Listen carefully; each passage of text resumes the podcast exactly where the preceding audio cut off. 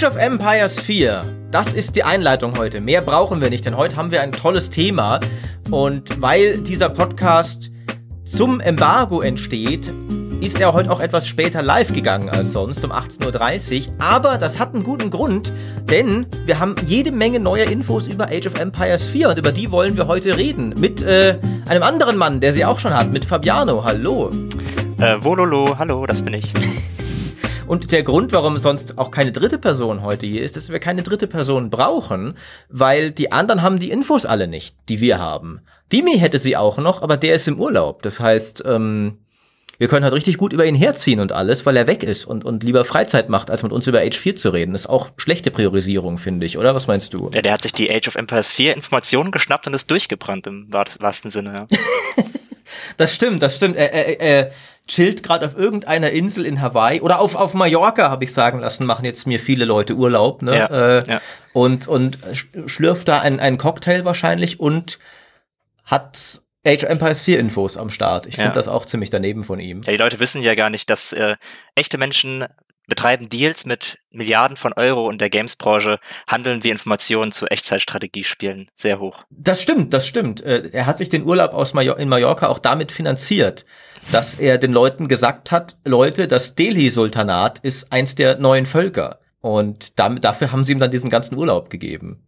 Und wir sitzen hier und reden. Ne? Wir, wir haben, eigentlich haben wir alles falsch gemacht. Ähm, aber jetzt machen wir das meiste draus und, und äh, sagen den Leuten doch mal erstmal, ne, wa- was, was zum Geier wird's eigentlich für ein Spiel? Und ich war selber ein bisschen überrascht, ich weiß nicht, wie es dir ging, es fängt ja erstmal schon wirklich sehr, sehr klassisch an. Und ich hätte eigentlich gedacht, dass sie mehr dummen Unsinn machen, sage ich mal, um ein modernes RTS zu machen. Ähm, wie ging's dir damit?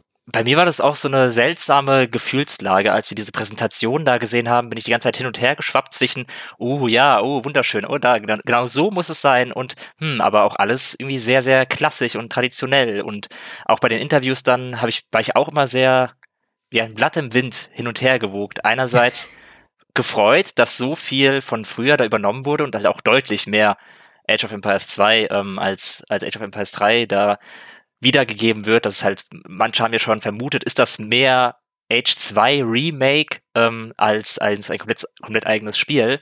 Und da bin ich mir auch selber unsicher. Ich glaube, es wird wirklich irgendwann darauf hinaus ko- kommen, was jetzt das für ein Spiel ist, von welcher Qualität das ist, wenn es erscheint. Ich habe so ein bisschen das Gefühl, äh, so auf dem Papier klingt es sehr nach einer modernen Version von Age of Empires 2.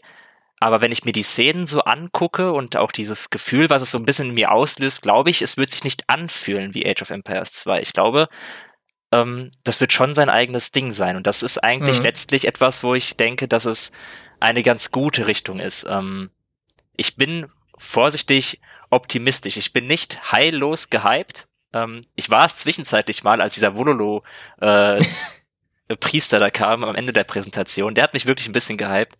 Aber ähm, so meine allge- allgemeine Ge Gemütslage ist jetzt eher vorsichtig optimistisch, ja. Mhm. Es ist, mir mir ging's auch so, ich war, war relativ überrascht. Also man, man kann ja eben mal kurz zusammenfassen, was wirklich alles wiederkommt. Du hast wirklich wieder wie früher die, die gleichen vier Zeitalter. Du baust am Anfang eine Basis, die auch wieder wie früher frei baubar ist. Du rekrutierst einzelne Bauarbeiter, um Ressourcen abzubauen, also Dorfbewohner sollte man ja sagen.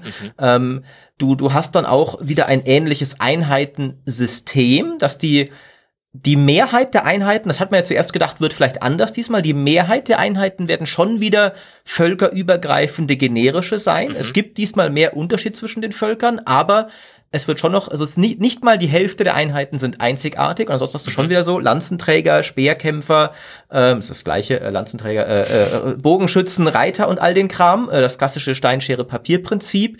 Du hast die gleichen vier Ressourcen wie früher. Du managst auch wieder wie früher jeden einzelnen Dorfbewohner. Also es gibt da nicht irgendwie eine neue vereinfachte Wirtschaft in dem Sinne. Es soll bisschen, das Pendel soll bisschen mehr zu Militäreinheiten schwingen. Früher hatte man ja, wenn du Age of Empires 2 gut gespielt hast, waren es eigentlich von 200 Mann, waren so 150, glaube ich, waren Dorfbewohner oder sowas und die Armee dann nur noch 50. Ähm, es soll so bisschen mehr halbe halbe werden diesmal, aber eben das auch wieder sehr klassisch. Ähm, und dann spielt man tatsächlich anscheinend so ein, eine relativ traditionelle Partie Age of Empires. Ähm, Es gibt eine Handvoll wiederum aber auch beträchtlicher Unterschiede. Da ist zum einen, und das finde ich halt sehr, sehr cool, dass du jetzt äh, viel mehr Möglichkeiten zur Defensive hast, also echte Mauern, wo Truppen auf den Mauern stehen wie in Stronghold und dann wiederum Belagerungstürme, die an diese Mauern andocken, um Truppen hinzuschieben. Mhm. Ähm, und auf den Türmen kannst du wiederum schweres Geschütz wie Kanonen setzen und solche Sachen. Das finde ich richtig, richtig cool. Das wäre eigentlich mein, mein Nummer eins Wunsch gewesen für Age. Also das war immer so, ich habe mir immer bei Age 2 schon gedacht, so ein bisschen mehr Stronghold wäre schon geil. Ähm, deswegen, aber das wussten wir auch schon aus, aus dem ersten Trailer damals. Ähm, wie, wie, wie findest du das?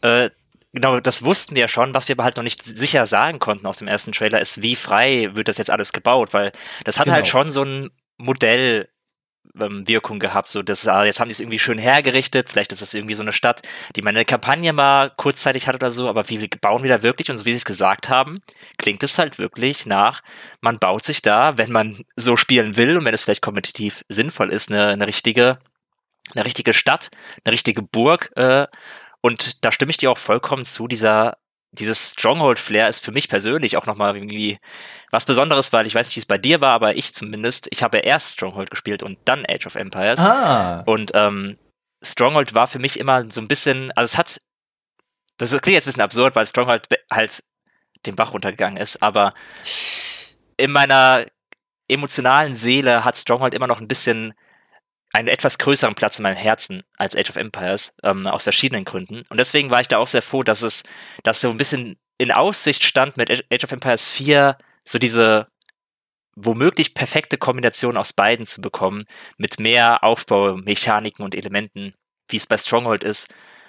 Wobei man dazu auch sagen muss, sie haben ja schon auch gesagt, es ist nicht so, dass Age of Empires 4 jetzt 50% Aufbauspiel ist. So ist es nicht. Sie hatten da ein paar Gedanken gehabt, ob sie da irgendwas tiefer gehen sollten mit größeren Warenketten und Ressourcen, die verarbeitet werden und Straßen und äh, was man alles irgendwo hinbaut und so weiter, was sie dann alles wieder über Bord geworfen haben, was ich ein bisschen schade finde. Also ich, für mich persönlich, nee, das, das, für mich das persönlich, war schon richtig, glaube ich, aber ich verstehe, was ja, du meinst. Ja. Also ich bin ja mehr, ich bin ja echt mehr Aufbauspieler als ATS-Spieler. Du bist ja da Vollblut äh, Echtzeitstrategie. Das heißt, ich war so ein bisschen enttäuscht, als ich das gehört habe, aber ich verstehe schon, dass für die Age-Fans das wahrscheinlich eine gute Nachricht ist, dass äh, der Aufbauteil wichtig ist, aber nicht wichtiger als wie es früher war oder als alles andere. Ja. Ja. Ich meine, man muss ja eben witzigerweise sagen, früher war es ja schon auch so, dass in Age of Empires 2 eben drei Viertel deiner Bevölkerung Arbeiter waren. Ja. Ähm, also ein bisschen ist schon auch Age immer Wirtschaftsspiel gewesen und macht, finde ich, schon auch einen, einen, einen, einen starken Aspekt der Serie aus, dass Age schon immer mehr Aufbau und Wirtschaft hatte als andere Echtzeitstrategiespiele, also als ein Command Conquer oder StarCraft, wo ja auch immer natürlich Ressourcen und Ressourceneroberung wichtig waren, aber bisschen weniger halt so, du hast schon weniger Zeit damit verbracht zu forschen, Gebäude zu errichten. Meistens gab es eher eine oder zwei Ressourcen statt vier wie in Age. Mhm. Ähm, und äh, ich finde es auch erstens natürlich cool, dass sie das aber auch behalten haben für Age 4, dass sie da nicht, weil das wäre auch so ein sehr typischer Modernisierungsansatz gewesen, sage ich mal, für ein der moderne Markt will schnellere ATS, also streichen wir eine Ressource weg oder zwei ja. ähm, und machen das dann vielleicht so ein bisschen weniger Basisbau. Und dass sie eher sogar in die Richtung gegen, vielleicht geht sogar mehr Basisbau, finde ich ziemlich cool. Ja. Ähm, was ja auch Feedback war, das haben sie ja gesagt. Ja. So, die haben die Leute gefragt, was mochtet ihr denn an Age of Empires? Und da kam immer wieder das Aufbauen. Sie meinen dann, haben dann gesagt, nicht nur, äh, nicht nur die Sachen, die man wirklich aufbaut, also Häuser und Felder und so weiter, sondern eben auch ähm, Einheiten ausbauen und so etwas. Also das, äh, das war ein Wunsch einfach aus der Community, das, ja. ähm, was schon halt überrascht, so dass halt dann jahrelang überlegt wird, wie machen wir Echtzeitstrategie wieder attraktiver und dann hauen wir das Feature raus, das sich offenbar, zumindest laut Microsoft und laut ähm, Relic, die Leute eigentlich wünschen. Aber das ist ja, also das predige ich ja seit Jahren. Ich fand immer so, dass irgendwie das, das ATS da also da wurde so ein bisschen ein, eine Weisheit ähm, geschlossen, die finde ich Quatsch war und die dann immer wieder, weißt du, okay, damit RTS erfolgreich sein kann, muss es schnelles Multiplayer-Ding sein. Ja. Und verdammt, unser neues schnelles Multiplayer-Ding ist schon wieder der zehnte ATS-Flop. Das zeigt ja nur, dass ATS nicht mehr funktioniert, außer wir machen es noch schneller und noch multiplayeriger. Und ich habe das Gefühl, da ist so, hat sich so eine Feedback-Schleife irgendwie gebildet, die von Anfang an in die falsche Richtung ging, die losging mit, mit Fails wie Command Conquer 4 damals ja schon, wo auch ja dann Basisbau weg, jetzt haben wir diesen dummen Crawler, den niemand will. Ähm, absolut unsäglich. Und, und dass, dass sie da mal erkannt haben, so, hey, diese ganzen Sachen wie früher auch coole Singleplayer-Kampagnen für ATS und sowas, das ist schon was, was die Leute mögen. Mhm. Ähm, Finde ich erstmal cool. Ich frage mich natürlich aber schon auch, ist das vielleicht ein bisschen eine Inselmeinung? Also von wegen, haben sie halt Age-Fans gefragt, die das natürlich wollen, aber die jetzt wiederum aber nicht genug sind, um ein Age 4, wenn es rauskommt, als klassisches Oldschool ATS mit Basenbau und sowas zu dem Millionenerfolg zu machen. Gut, Millionenerfolg war auch schon Age 2 Definitive Edition, aber eher ein niedriger Millionenerfolg, sagen wir mal, zu dem Blockbuster-Erfolg zu machen, den der es ja offensichtlich sein will, weil es ja offensichtlich schon mit einigem Aufwand produziert wird und auch so das ATS als gesamtes Genre zurückbringen will. Mhm. Und da bin ich so ein bisschen unsicher, so reicht es Le Leuten wie dir und mir zu gefallen? Ne? Es gibt ja zwei Möglichkeiten. Entweder ist das so ein bisschen die Star Citizen Situation, dass nur niemand, jeder dachte, Weltraumsimulation war nicht erfolgreich, weil es niemand wieder richtig geil versucht hat. Und jetzt sehen wir, Leute haben nur darauf gewartet, jemandem 300 Millionen Dollar dafür zu geben, weil endlich mal wieder ein Spiel kommt, das das macht. Oder ist es mehr so eine Point-and-Click-Adventure-Situation, wo man leider wirklich sagen muss, es war halt einfach doch die ganze Zeit richtig, dass es leider die Spielerzahlen nicht mehr gibt. Und selbst wenn du es heute gut machst, spielt das immer noch nicht genügend Leute. Da bin ich mir sehr unsicher. Ich hoffe, es ist, weißt du, ich will ja dass ich recht habe, dass es mehr Leute wie uns gibt, die nur darauf warten, wieder ein gutes ATS zu spielen. Was denkst du? Also ich glaube, wenn es, wenn das die Richtung ist, auf die sie sich konzentrieren, mit dem äh, Fokus auf den Aufbau, dass man damit meiner Meinung nach schon eine größere Reichweite erzielen kann, als wenn man gesagt hätte, man vereinfacht es und geht jetzt in Konkurrenz mit League of Legends oder einem MOBA oder so mhm. etwas und versucht halt da irgendwie über die RTS-Schiene zu kommen, weil Aufbauspiele, es ist ja nicht so, dass Aufbauspiele aktuell auf dem absteigenden Ast sind, sondern die sind jetzt vielleicht nicht der, der Riesen-Blockbuster, aber sie werden viel entwickelt und sie, ähm, es gibt einfach eine Marke dafür und ich glaube, Age of Empires kann es schaffen, vielleicht zwei Spielergruppen wieder zu sich zu holen. Das eine sind halt die Leute, die kompetitiv ähm, durchaus auch Bock auf Stress haben. Also man kennt es ja von Age of Empires 2, mhm. dass dann da tausend äh, Sachen gleichzeitig gemacht werden und die das äh, gerne hätten und glaube ich auch bekommen können bei Age of Empires 4, aber gleichzeitig Leute wie ich, die ähm, schon Spaß daran auch haben, mal ein bisschen gemächlicher zu spielen und dann sich eben äh, in Runden vertiefen, wo sie viel aufbauen. Ich glaube, wenn das beides erfüllt wird, dann könnte man damit eine große Gruppe an Spielern erreichen. Mhm. Ähm, aber es wird schwer. Ich glaube, es wird auf jeden keinen Fall ein, ein Selbstläufer. Ähm, ich glaube, es wird sogar schon schwer, Fans von Age of Empires von Age of Empires 2 loszueisen. Das Ding das ist einfach so sein. gut mittlerweile. Also halt die Leute, die es immer noch spielen, ja. für die, die kriegen halt alles, was sie da brauchen.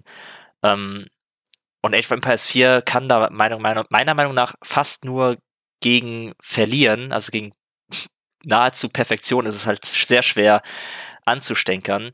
Aber ich bin da auch eher optimistisch, dass sie ich glaube, ich glaube fast, sie, vielleicht schaffen sie es mehr, neue Leute zu gewinnen, als, als alte von Age 2 loszueisen. Wäre jetzt so meine steile These.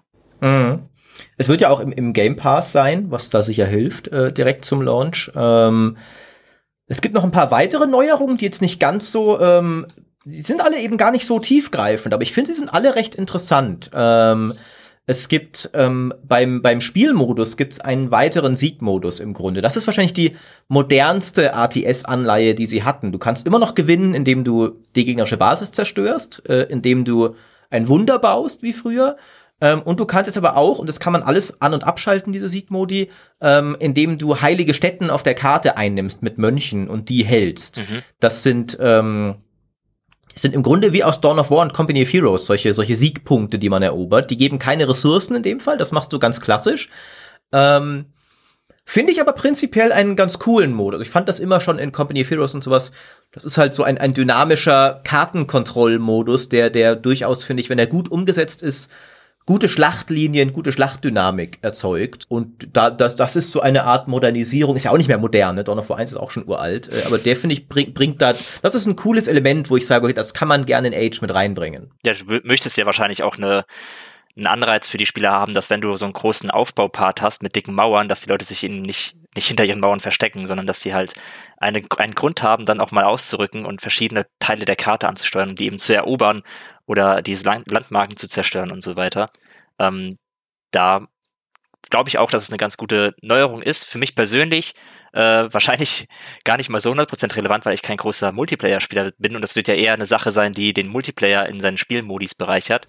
Ja. Ähm, aber das gehört eben zu Age of Empires dazu und da Ideen zu haben, die das auflockern, ist auf jeden Fall eine Richtung, die Age of Empires 4 gehen muss einfach. Ja. Und dann haben wir noch die, äh, wir haben noch keinen deutschen Namen dafür bekommen, die Landmarks, äh, Sehenswürdigkeiten, könnte man mhm. irgendwie sagen. Oder also, halt Landmarken. Gibt's ja Land, theoretisch. Stimmt, stimmt, ja. klar. Äh, das, äh, also die, die, so, das sind so Schlüsselgebäude.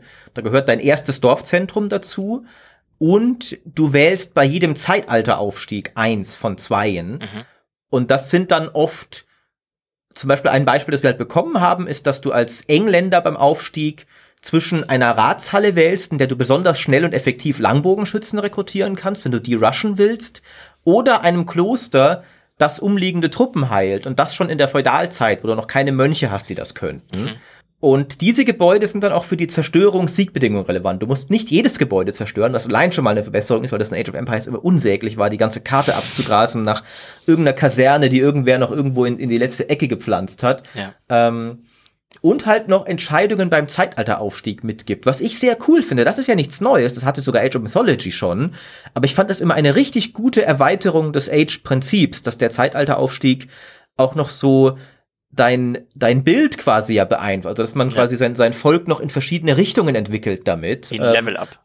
Genau, wie so, wie so ein Level-Up, wo du dann auch einen, einen Skillpunkt verteilst, quasi, anstatt nur Stats zu bekommen. Mhm. Ähm, ist eine, eine simple Neuerung, aber ich finde eine sehr coole. Ja, vor allem eine, die sich dann auch darauf auswirken wird, wie sich, sag ich mal, das Meta gestaltet im Multiplayer, wenn man halt irgendwie weiß, okay, wenn ich mit dieser Fraktion spiele, dann muss ich das und das und das tun und wahrscheinlich dann, wenn ich diese Strategie spiele mit Rittern oder auf diese Einheit gehe oder so weiter, dann brauche ich auf jeden Fall das Gebäude frühzeitig oder das Gebäude. Das sind Entscheidungen, die man fällen muss, die, die sehr, sehr spannend klingen und Entscheidungen sind allgemein immer eine gute Sache in einem Spiel, wenn man dazu gezwungen wird oder äh, sich die Entscheidung aussuchen darf, was man als nächstes macht. Das finde ich auch ein, das klingt sehr, sehr schön. Und äh, wie du auch schon gesagt hast, dass man sich bei den Angriff dann auf diese Gebäude konzentrieren kann, ist äh, sehr angenehm, weil ich weiß noch, dass ich, als ich das früher gespielt habe, total überfordert war. Sogar im, im Multiplayer, da gab es ja auch teilweise, äh, im, im Einzelspieler, gab es ja auch teilweise die Bedingungen, äh, dass man eine Fraktion zerstört und dann hat man nie ganz gerafft, was man dafür machen muss, weil man halt wirklich alles den Erdboden gleich machen muss. Und so hat ja. man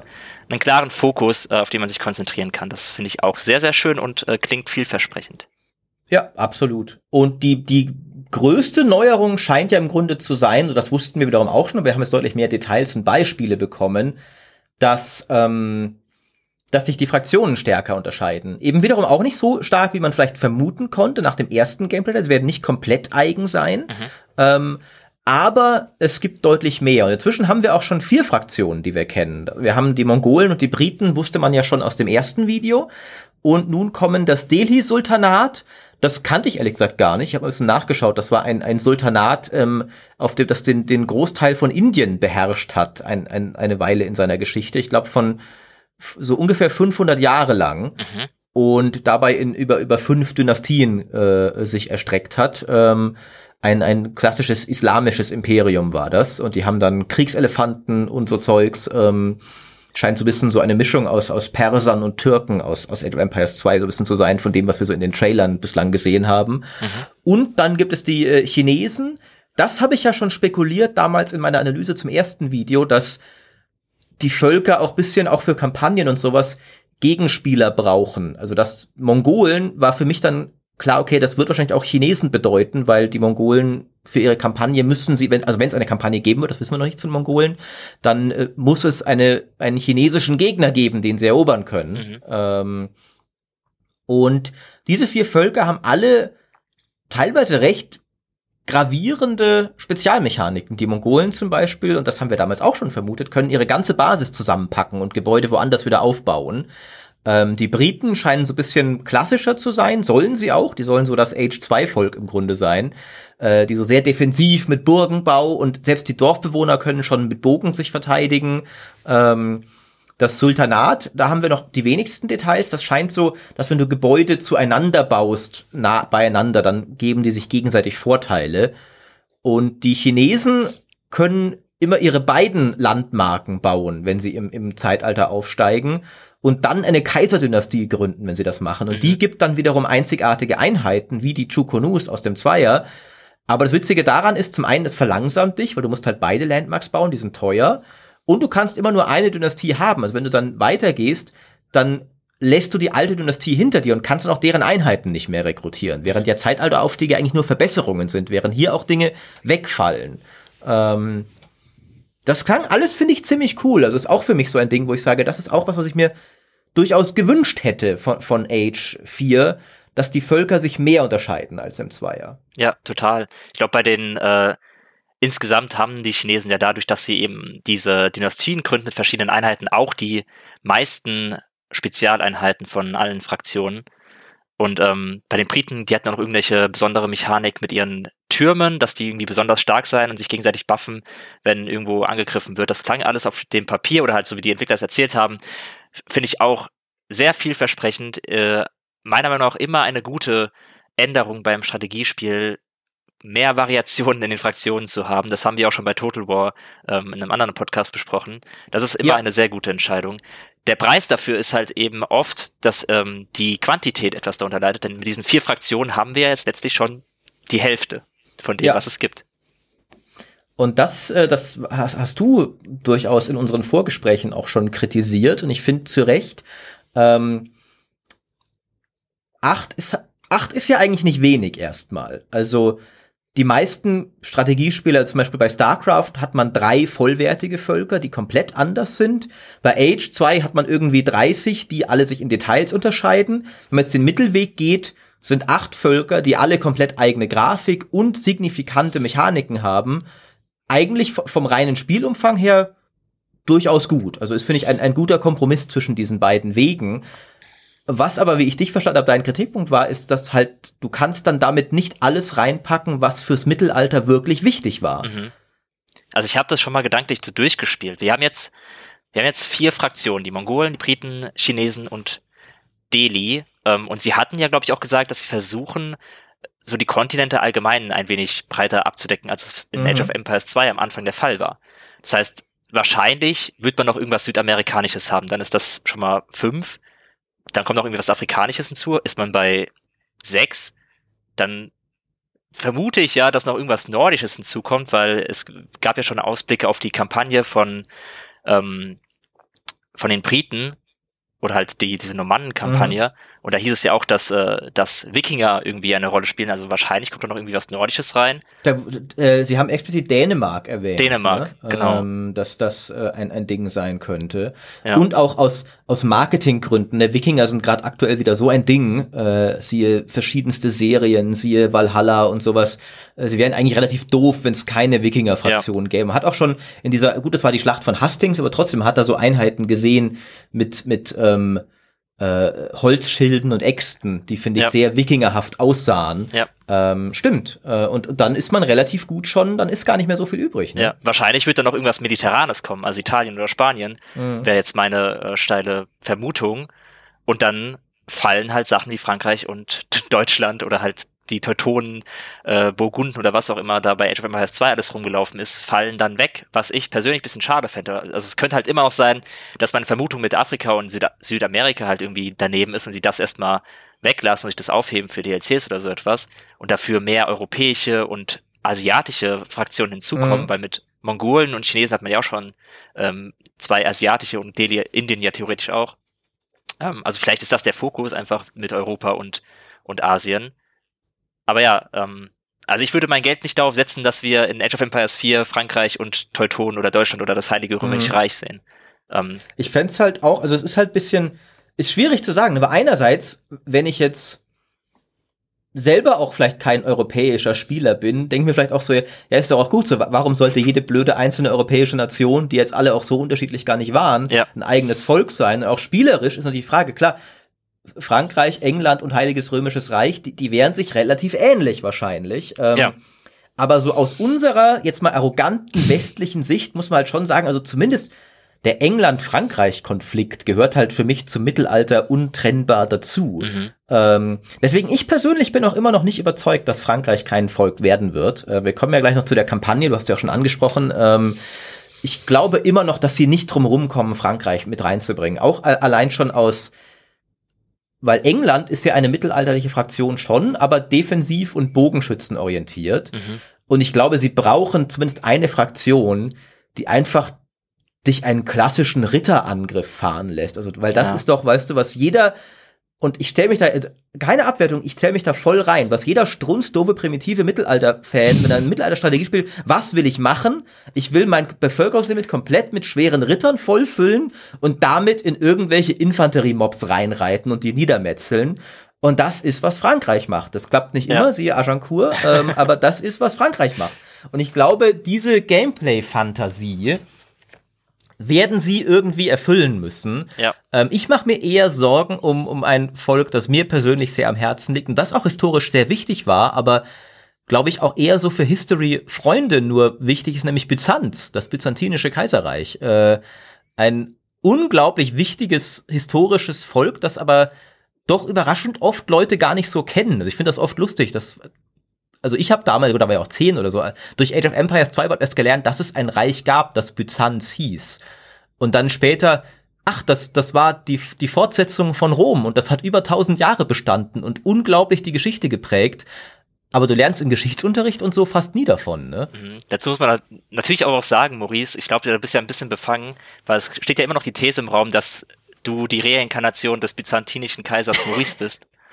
Da, äh, ich bin da sehr befangen. Ich besitze sogar sein militärisches Handbuch äh, und finde es immer noch großartig, dass tatsächlich eins der führenden militärischen Strategiehandbücher des Mittelalters das Strategikon des Maurice heißt. Ähm, das ist ein absolut großartiger Fakt. Ähm, ich meine, wiederum auf der anderen Seite, wenn sie es halt wiederum so machen, wie du sagst, dass halt jedes Volk so ein bisschen seinen eigenen Kulturkreis abdecken soll, ist Byzanz wiederum geil, ne? Weil es ja wirklich Ja. so sein ganz eigenes komisches Ding ist. So ein, ein, ein, ein Schmelztiegel aus, aus östlichen Einflüssen, Mittelalter und Rom und Griechenland aus der Antike noch. Ja. Ähm, also ich würde sehr gern Byzanz sehen, wie es in Age 4 mit bisschen mehr, also mit seinem eigenen Gebäudeset und seinem eigenen, also so komplett eigenen Ding umgesetzt wird. Das ist das Volk, auf das ich am meisten hoffe eigentlich. Ähm, aber könnte schwierig werden. Das stimmt. Also ich muss auch zugeben, bevor du es gesagt hast, hätte ich nicht an die gedacht. Das ist echt so ein, eine Fraktion, die durchaus eine Rolle spielt, die sehr groß war, die sehr wichtig war, die einen aber immer entgleitet irgendwie, weil sie auch dieser Ja. seltsame Übergang ist zwischen Europa und Asien. Und wenn man dann denkt, okay, jetzt mal was anderes als- als Europa, dann denkt man halt eben zuerst an Japan oder so oder eben China oder die Hunnen oder Mongolen oder was auch immer. Und Ja. Byzanz liegt so dazwischen ähm, und die werden dann ein bisschen vergessen. Aber es ist eigentlich durchaus eine interessante Fraktion. Es ist halt Ja, die Frage, äh, bei Afrika ist es halt so ein bisschen kompliziert. Ich meine, man kann die afrikanischen äh, Kulturen da, finde ich, nicht rausnehmen, weil da gab es auch äh, sehr, sehr spannende äh, Kulturkreise, die auch militärisch durchaus sehr große Erfolge gefahren haben. Ich bin jetzt kein Experte in diesem Gebiet, aber ich glaube, da gibt es auch äh, sehr viel Potenzial und gab es ja auch in Age of Empires 2. Mhm. Ähm, Aber, aber, auch erst dann, die kamen relativ Die spät. kamen spät, ne? genau. Ähm, das kam erst mit den, mit den Add-ons durch Forgotten Empires. Ich persönlich würde auch tippen, dass sie vielleicht sich eher auch so Sachen wie, wie, wie die, ähm, wie die Azteken und die Maya und auch die afrikanischen Fraktionen sich eher noch aufsparen. Mhm. Ähm, und also Azteken bieten sich halt super an, wenn man irgendwann noch eine Kampagne bringt mit spanischen Conquistadores und so etwas. Weil dann dass, ist es dass, halt also, dass das vielleicht ein, ein, ein Themenpack wird, das später kommt, ne, dass du dann, weil man muss ja auch dazu sagen, das ist jetzt, ich klinge immer wie ein Arsch, wenn ich das sage, glaube ich, aber seien wir doch mal ehrlich, ähm, manche Fraktionen sind halt für ge gewisse Märkte attraktiver als andere. Ähm, und ich glaube durchaus, dass natürlich erstmal Mongolen und Chinesen, dass die so im Fokus stehen von Anfang an, ist natürlich auch für den asiatischen, den chinesischen Markt, der immer wichtiger wird. Wir haben es bei Total War Three Kingdoms gesehen, dass ähm, hier gar nicht so viele Leute gekratzt hat, obwohl es großartig war, aber den erfolgreichsten Launch der Serie hingelegt hat, weil es in China so viel gekauft wurde. Ähm, dann will eben der ebenfalls sehr wichtige europäische Strategiespielmarkt, weil das muss man ja auch sagen, gerade wir auch Deutschland sind für Spiele wie Age ein sehr wichtiger Markt, ähm, weil hier die Leute einfach gerne Strategiespiele spielen. Ähm, und bestimmt muss es für uns mehr als nur die Briten geben. Also bin mhm. ich 100, es wird ein zweites mitteleuropäisches Volk, wird es, ja. bin ich mir sehr sicher, kommt noch. Ob es jetzt, es werden nicht alle sein. Also du wirst nicht die Teutonen, die Briten, die Franken und noch irgendwie wen anders haben, aber ein weiteres kommt bestimmt noch. Ähm, ja. Während jetzt Azteken, Azteken verkaufen dir erstmal kein Spiel, glaube ich. Ähm, aber dann, wenn du natürlich äh, sie als Themenpack später verkaufst mit den spanischen Conquistadores, dann hast du, glaube ich, schon eine, eine gesamte Geschichtsepoche abgedeckt, wo, wo viele Leute was Cooles drin finden können für sich. Ähm, und ich glaube wiederum auch, die, die afrikanischen Nationen sind halt jetzt nicht so vermarktbar im Vergleich, weil auch, wir haben es ja gerade bei uns beide gesehen, wir kennen uns beide gar nicht so gut aus, was das angeht. Mhm. Ähm, und so geht es, glaube ich, vielen, sag ich mal, was sagt man da auf Deutsch? Mir fällt der englische Begriff rein, so Armchair Historians, also so Hobbyhistoriker ja, halt, genau. ne? Das, äh, du, du befasst dich halt dann mit, mit anderen Sachen mehr. Ähm, deswegen würde ich eher tippen, dass das, also, dass noch bisschen mehr Ähnliches in den Bereichen kommt, die wir schon gesehen haben. Aber wie gesagt, ich nehme mich ja selber nicht aus, ne, weil ich weiß, auch Byzanz ist nicht mega vermarktbar, habe ich ja gerade schon ausgeführt. Das heißt, ich sage nicht so von wegen, ihr da draußen kriegt nicht, was ihr wollt, damit ich krieg, was ich will. Nee, ich krieg garantiert nicht, was ich will. Ich glaube nicht, dass ich Byzanz kriegen werde. Auch Civilization 6 hat Byzanz jetzt e-, erstmal irgendwie drei Jahre nach Release gebracht und mich damit sehr enttäuscht. ähm, aber und, und wiederum, was du gesagt hast, ne, Wikinger zum Beispiel sind vermarktbar. Wikinger sind bestimmt. Ja, ja. Ähm, Aber ich stimme dir auch zu. Also man, du hast mich da so, gerade so ein bisschen bekehrt, weil es stimmt schon. Eine, eine Fraktion, die wirklich komplett darauf geeicht ist, nicht mit Steppenreitern, sondern wirklich mit gepanzerten Rittern in die Schlacht zu ziehen, das kannst du bei einem Mittelalter-Age eigentlich nicht außen vor lassen. So etwas willst ja. du haben. Du willst diesen Rohan-Moment haben. Du willst dann genau. als König Theoden äh, nicht in die Orks, aber halt in die Briten reinpreschen, die mit ihren dummen Langbögen da rumstehen. Richtig, richtig. Reite raus mit mir, Fabiano. Reite raus und kämpf! Für Tod und Glorie. Richtig. Ja, Rohan ist ja witzigerweise ein bisschen beides. Äh, Rohan ist ja eigentlich das ländliche England so ein wenig. Also auch mit, die haben ja auch Begriffe wie Freisassen als Bogenschützen und so, was ja immer was Britisches war. Äh, vom, vom, vom Flair her ist Rohan ja eigentlich mehr äh, England, aber halt mit mehr Reitern als England in Wirklichkeit hatte. Mhm. Ähm, und in den Filmen waren da auch sehr viele nordische Einflüsse bei denen mit drin. Stimmt, stimmt. Ähm, genau, also das, das glaube ich eben. Ähm, und ansonsten, was, was gab es noch an fundamentalen Änderungen, über die wir reden sollten? Es gab ein, ein kleines Detail, das ich sehr cool fand, dass äh, Basen automatisch verschönert werden. Ja. Also wenn du Gebäude baust, werden zum Beispiel Straßen zwischen ihnen gezogen. Und man muss noch gucken, wie das sich in der Praxis, ob das wirklich gut funktioniert. Aber ich finde das mega cool, wenn das Spiel so ein bisschen automatisch auch deine, sag ich mal, in Age of Empires baust du ja schon auch so ein bisschen Multiplayer-orientierte Basen. Deine Häuser werden oft als Mauern benutzt zum Beispiel auch und so. Und die Basen, wie wir sie in den Trailern gesehen haben, so, sowas baust du nicht im echten Age. Sie ja. haben auch schon eingeräumt im, im Interview, so wird man nicht bauen. Sie haben das bisschen schön gebaut für die Trailer. Ähm, und es gab auch wohl schon intern Leute, die dann Kritik, Leute, wir, den Trailer, das so baut man nicht, ihr müsst das so und so. Und, äh, und, und, dann haben die, die Chefs gesagt, ja, ich weiß, wir wollen trotzdem schönen Trailer haben. Ähm, Verstehe ich ja auch, kritisiere ja. ich gar nicht. Ja. Ähm, aber es soll dann wohl auch eben trotzdem, selbst bei solchen Multiplayer-Basen, die sollen dann schön aussehen. Haben sie uns zumindest versprochen. Und das fände ich sehr cool, wenn es klappt. Ja, ich bin da auch oberflächlich. Also für mich gewinnt ein, auch ein Strategiespiel gewinnt für mich sehr dadurch, wenn es wirklich schön aussieht und wenn, wenn es wirklich diese Glanzleistung schafft, dass man effektiv baut und trotzdem am Ende was, am Ende was Schönes bei rumkommt, dann wäre das natürlich ein Meisterwerk. Also da bin ich voll dahinter, so etwas einzubauen. Ähm, ich bezweifle sehr stark, dass es dann halt organisch wirkt in einem richtigen Multiplayer-Gefecht. Mhm. Also es kann schon sein, dass dann halt irgendwie die Töpfe da stehen und ein paar Straßen gezogen wird, aber organisch so wie es in dem Trailer aussieht, wird es im fertigen Spiel ähm, nicht aussehen. Das kriegt ja nicht mal ein Dorfromantik hin, wo ich versuche, Städte zu bauen. Und sobald ich versuche, auf Highscore zu gehen, sieht alles kreuz und quer aus.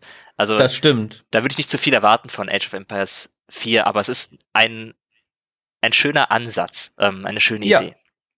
Auf jeden Fall. Und, und ich glaube zumindest auch, also es freut sich sicher, und da gehöre ich ja auch dazu. Ich, ich bin ja auch, also ich bin kein knallharter Multiplayer-Strategiespieler. Ich spiele das schon auch gerne mal im Multiplayer, aber, aber äh, neulich haben wir gestreamt, wer da zugeschaut hat, wird gesehen haben. Ich, ich bin okay, aber kein Profi, sag ich mal. Ähm, ich spiele auch gerne lange Singleplayer-Partien, wo ich mir eine fette Burg baue Mhm. und, und dann die KI anbranden lasse.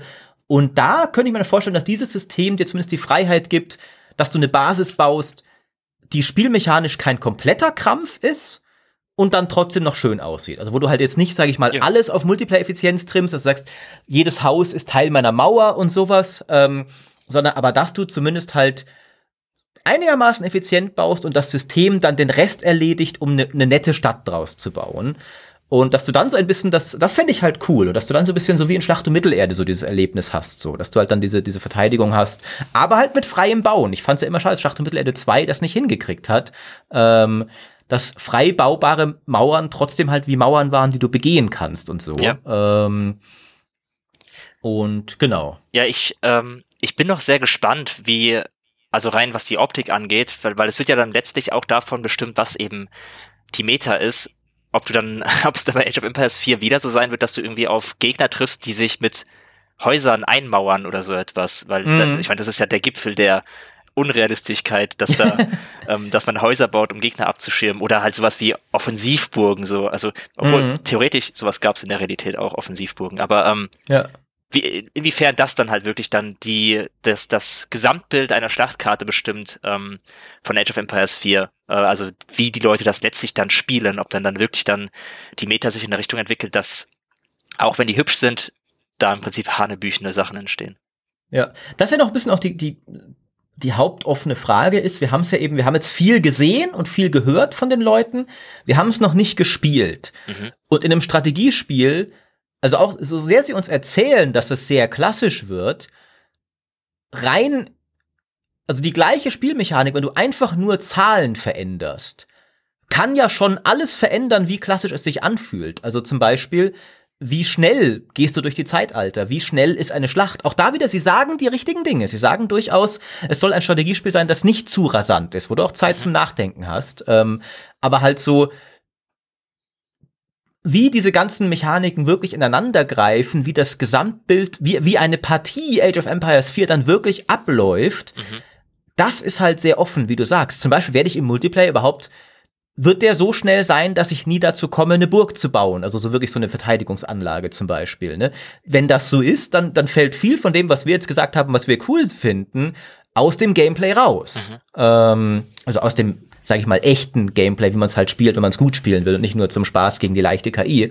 Ähm, und dazu können wir halt noch relativ wenig sagen. Und deswegen halte auch ich mich noch zurück mit, mit zu optimistischen Urteilen, obwohl auf dem Papier es wirklich so sehr nach na, einem Abhaken meiner persönlichen Wunschliste sich anfühlt. Also Age 2 als Basis mit schönerer Grafik, mit Stronghold-Mauern, mit unterschiedlicheren Fraktionen. Das ist so ziemlich, wie ich dir beschrieben hätte, wenn du mich vor fünf Jahren gefragt hättest, Maurice, wie soll Age 4 in deinen Augen aussehen? Ja. Wäre eigentlich genau das rausgekommen. Ja, das stimmt, das stimmt. Ähm, es wurde ja auch schon ein bisschen darüber geredet, ob man irgendwie die, die, das dunkle Zeitalter anpasst, weil es ja bei Age 2 sehr viel äh, Malen nach Zahlen war. Also irgendwann hat man Mhm. halt seinen, seinen, weiß man irgendwie in drei, nach 30 Sekunden muss ich meine Schafe da haben, nach 40 Sekunden Ja. muss ich meinen Eber irgendwo angelockt haben und Genau. draufschießen lassen. Und äh, allein dadurch, dass die Fraktionen jetzt unterschiedlicher werden, glaube ich, kann man schon, ohne es gespielt zu haben, zu sagen, ich glaube nicht, dass es bei Age of Empires so extrem sein wird. Ähm, man weiß es nicht mit hundertprozentiger Sicherheit, Ja. aber ich glaube, die Unterschiede sind dann größer, dass du von Fraktion zu Fraktion anders an den Beginn eines Spiels herantrittst, Ja. als, als jetzt bei Age of Empires 2. Ein lustiges Beispiel, das Sie da genannt haben, ist zum Beispiel, dass das Delhi-Sultanat halt aus kulturellen Gründen äh, keine Tiere jagt. Oh. weil das, äh, weil das Fleisch ist, das, das sie halt nicht essen wollen. Ähm, und dann werden plötzlich die Beerenbüsche unglaublich wichtig für dich. Mhm.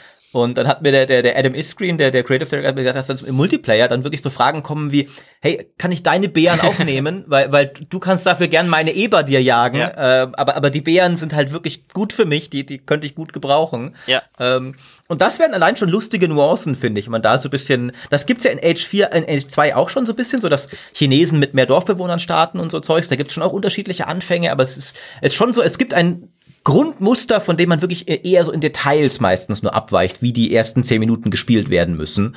Ähm, und genau. Jetzt würde mich mal eben noch in, interessieren, ähm, gab, gab es bei dir Dinge, die dich besorgt haben?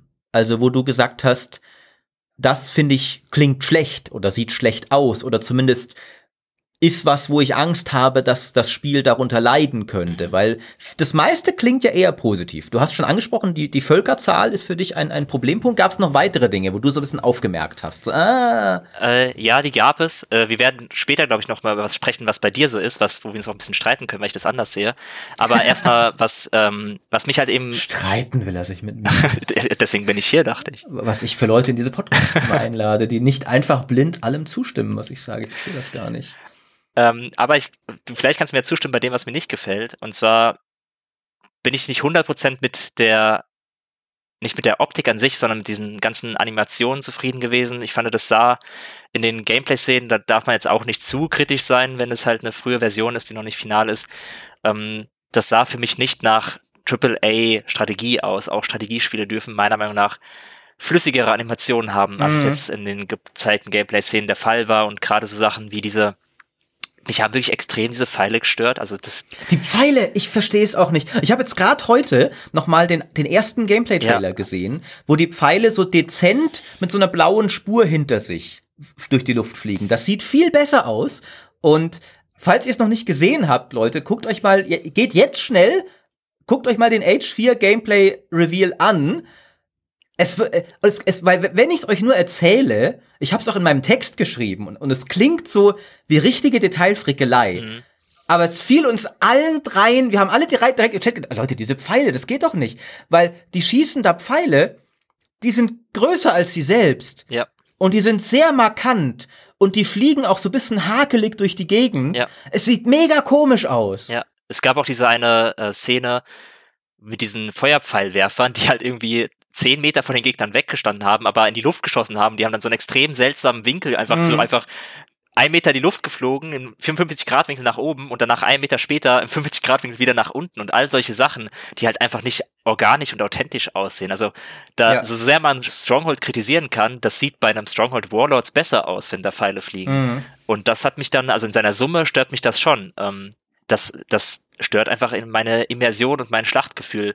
Dimi meinte ja auch noch, vielleicht sei das so ein also Augenzwinkern, äh, nostalgischer Blick zurück, weil bei Age 2 sah das jetzt, also wenn sich da die Pfeile anguckt, da sieht das auch nicht so viel geil an, aber Age 2 ist 20 Jahre aber, alt. Aber, best, aber besser, ja. doch. Also besser als das, deutlich. Also die Pfeile da, die stören nicht so. Ja. Ich meine, es ist, wie, es ist so ein komisches Ding, darauf so rumzureiten, aber guckt's euch mal an. Es, es ist wirklich komisch. Ja. Ähm, und, und es ist so ein bisschen, dass ich ja, ich finde ja, die, die, so die Gesamtoptik ist eigentlich sehr schön. Also ich finde so eine, so eine Kamerafahrt über eine Stadt in Age of Empires 4 mhm. ist mega geil. Ja. Also das sieht einfach richtig, wenn da die Felder vor den Mauern und die Truppen auf den Wellen und so, das sieht richtig cool aus. Und das Gesamtbild so einer, einer mittelalterlichen Burg ist super in dem Spiel. Ja. Ähm, aber tatsächlich, wenn die Schlachten in Bewegung losgehen, dann gibt's Dinge, die stören.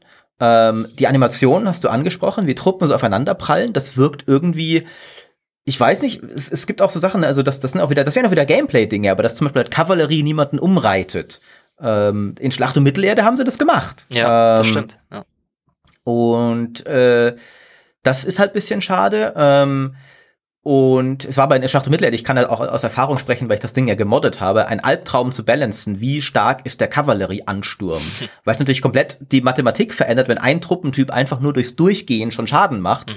In Age, Age 2 ist das leichter, weil die nur zuschlagen. Ne? Und es gibt nicht diesen extra Schadensfaktor, wie schnell verlangsamt ein Reiter dann beim Durchreiten und so. Wir haben da so viel rumgetweakt bei Schlacht um Mittelerde bei der Edain-Mod. Ganz, ganz schlimm. Ähm, und mal, und dann, und dann direkt, oh Leute, jetzt habt ihr die Kavallerie okay gebalanced, aber jetzt fühlt sie sich nicht mehr gut an, weil sie nicht so durchpflügt durch die Orks, wie ich das haben will. Mhm. Ähm, also da machen sie sich auch, also ich sag nicht einfach machen, sondern da, da nehmen sie einen, einen potenziellen Störfaktor im Balancing raus, was vielleicht auch schlau ist. Ähm, aber ich stimme dir trotzdem zu. So irgendwie das, die Gefechte sehen noch nicht so organisch, so episch aus, wie man das vielleicht gerne hätte. Ähm, und ich fand dann auch, dass es in Bewegung manchmal mir ein bisschen zu knallig bunt war. Mhm. Wenn dann zum Beispiel dieser, dieser Feuerraketenwerfer da von den Chinesen loslegt, wie du sagst, der war mir zu comichaft. Mhm. Ähm, ich fand davor, habe ich dieser Kritik nicht so zugestimmt von Age 4. Also ich fand, als, als der Trailer damals war auch schon gesagt, es sieht zu bunt aus. Und, ne, guckt euch Age 2 noch mal an. Das war jetzt auch nicht so finsteres Mittelalter. Ähm, und die Entwickler haben damals sogar schon gesagt, ähm, ich zitiere den Spruch immer wieder, aber ich finde ihn so schön von Bruce Shelley, äh, in Age of Empires scheint immer die Sonne, hat er mal gesagt, äh, weil es einladende Geschichte sein wollte. Aber da jetzt, auch wenn so ein Mongolenkahn da seinen Signalpfeil nach oben schießt und der so in so, so einer Rauchwolke zerbufft, ähm, gab so ein paar Momente, wo ich dachte, okay, das ist mir jetzt ein bisschen zu comichaft. Dann eben mit den überdimensionierten Pfeilen, wie du sagst und so. Und dann so Kavallerie, wenn sie aufprallt, macht auch so eine, so eine Rauchwolke, so eine weiße. Das waren so ein paar Dinge, wo ich fand so, ah. Ja. Aber. Fast, aber nicht ganz.